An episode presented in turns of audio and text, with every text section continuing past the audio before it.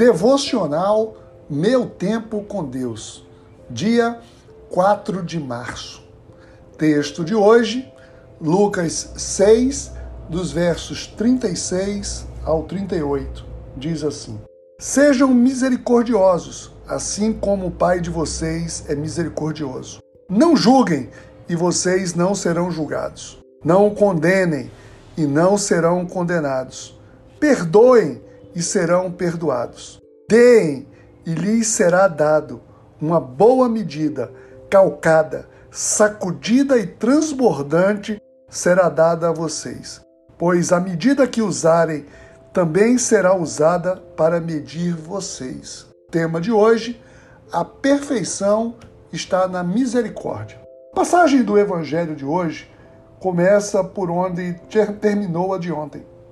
Apenas tem a diferença nos evangelistas. Ontem foi Mateus, hoje é Lucas. Ontem terminou dizendo: Sede vós perfeitos, como é perfeito o Pai Celestial. Hoje começou assim: Sede misericordiosos, como misericordioso é o vosso Pai. Durante muito tempo, eu pensei que a perfeição estivesse em ser rigoroso e exigente. Hoje, aprendi que a perfeição está na misericórdia. Também eu pensava que cristão não poderia julgar, mas pode e deve. Temos que julgar entre o caminho largo e o estreito. Precisamos conhecer e escolher os frutos. Somos obrigados a reconhecer e denunciar os falsos mestres e seus ensinos. Ora, tudo isso é julgamento porque o Evangelho diz: não julgueis. Significa que não podemos antecipar o julgamento dos outros, pois todos nós estamos na condição de réu. Por isso, não condeneis e não sereis condenados. O que Jesus quis ensinar é que não podemos ocupar o lugar de Deus. Somente Ele poderá nos condenar com relação ao próximo, devemos oferecer o perdão. Perdoai e sereis perdoados.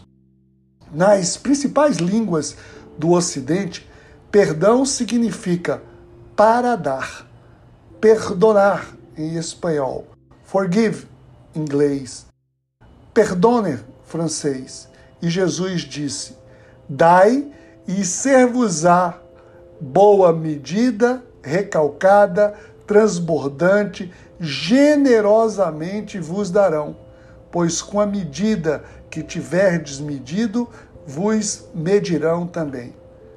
Reflexão do dia: onde passarias a eternidade se Deus te perdoasse com a medida que perdoas?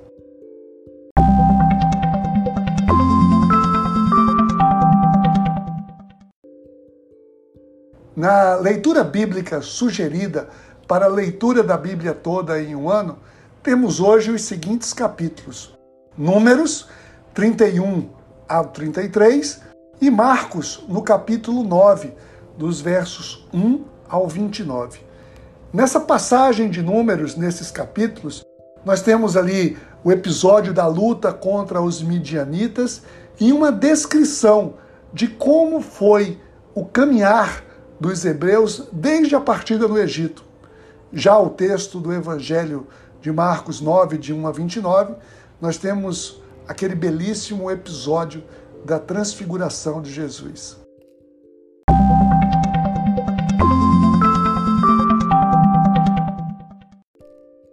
Não deixem de ler esses capítulos. Compartilhe esse devocional. Até a próxima.